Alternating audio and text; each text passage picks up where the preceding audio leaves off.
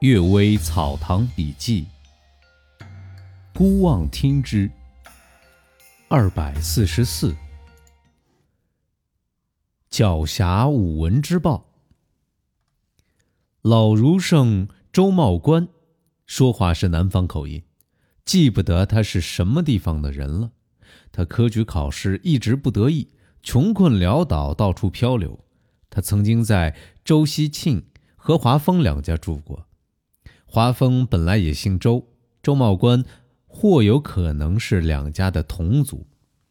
乾隆初年，我还见到过他，他有些迂腐拘谨，老实本分，是一个古代君子式的人物。他每次参加考试，或因写字笔画有小的误差而被判为不合格，或者已被录取而因为有一两个字有问题而被处落。也有遭到过分吹毛求疵的，如题目中的“约”字写的稍窄一点，就被认为写错成“日”字而被标出；写“四”字最后一笔末端稍微往上出了一点，就被认为是错写成了“几”字，又被标出。这周茂官啊，感到十分气愤。一天，他在文昌祠前焚烧了一篇告文。诉说自己平生没做什么坏事，也没什么过错，却如此横遭压抑。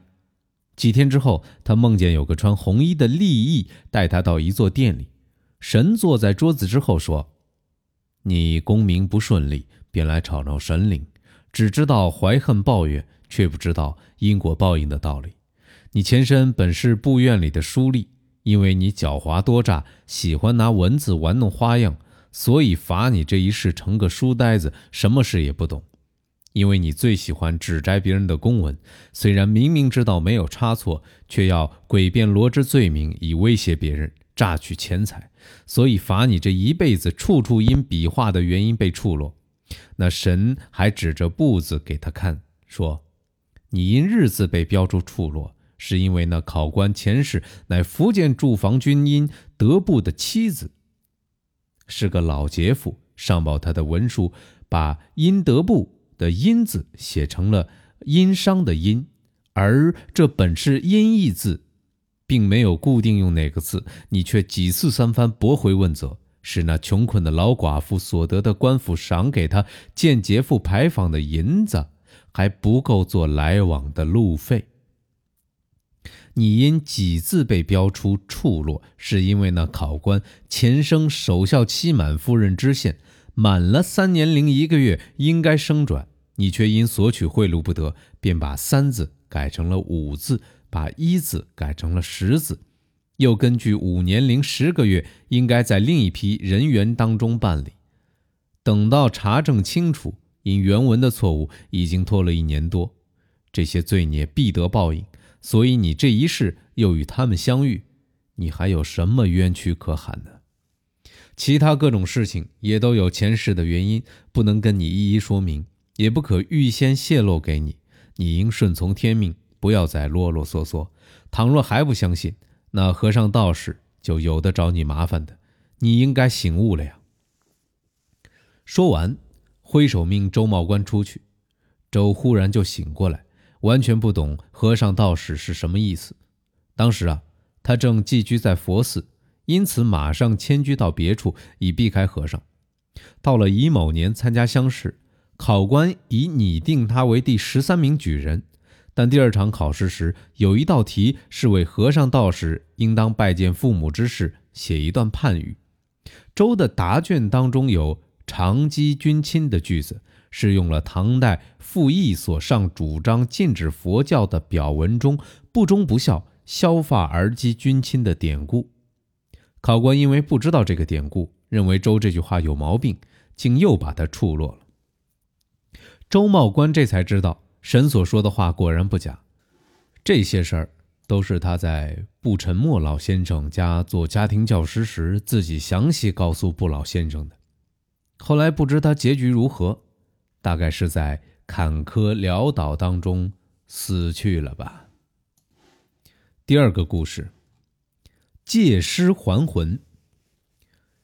于其藩招式说呀，有个姓张的人，到京城候选官职，带着一妻一妾租住在海丰寺街。一年多后，妻子生病而死。又过了一年多，妾也突然死去。正在制作棺材时，那妾突然又好像有了呼吸，接着眼睛转动，已经重新醒过来。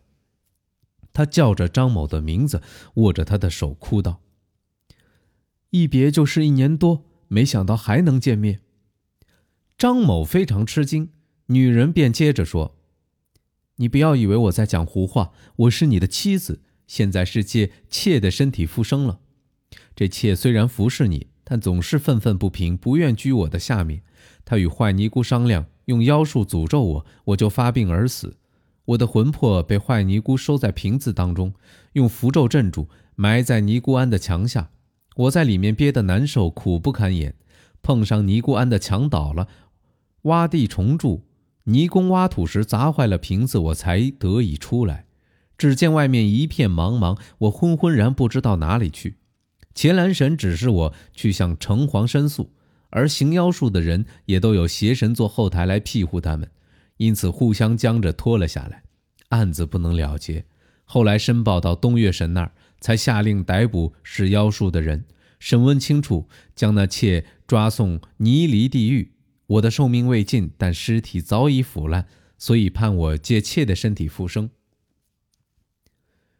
全家听到这儿，都又悲又喜，于是把复生的女人当作女主人对待，而他指认那个使妖术的尼姑，则一口咬定是张某想让妾升为正妻，所以让他假装死一会儿，然后又造出这种鬼话来，而不惜将杀头的大罪栽在别人头上。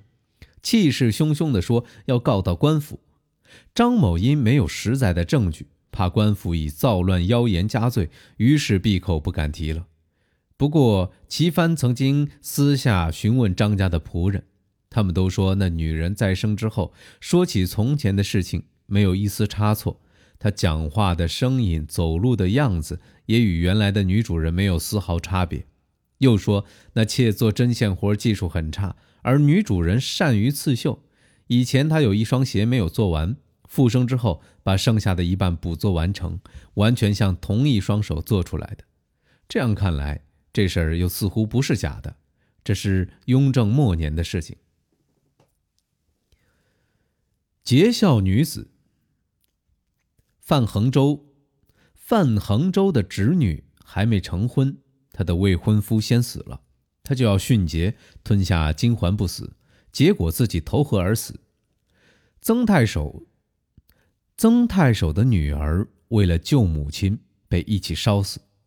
这两件事情的始末，当事人都知道得清清楚楚。现在过了四十多年，已经不能说出他的细节了。奇异的见闻容易被记住，正常的行为容易被忘记，这固然是事物的常理嘛。姑且把他们的姓氏。附带记在这里，希望他们的德性不会泯灭。孔子家语记载，孔子的七十二个弟子，也不是每个人都有具体事迹的。阎王慎断一案。范恒洲说呀，他的家乡有某甲，为人忠厚随和，一生从不乱来。一天，他睡午觉时，梦见几个差役手持公文来抓他。把他带到一座衙门，只见阎王坐在大堂之上，审问他为何谋害乙。这时某乙也被带到，一口咬定是某甲杀了他。原来某乙从外面讨债回家，天没亮，他就趁着天气凉快上路。路上遇到几个人，他们见某乙腰包鼓鼓囊囊，就共同杀害了他，抢了钱逃走，把尸体扔在岸边。某甲正好驾着小船路过，见到尸体大吃一惊，认出是某乙，还有点气，于是啊，就请邻近的人帮助抱到船上，准备把他送回家。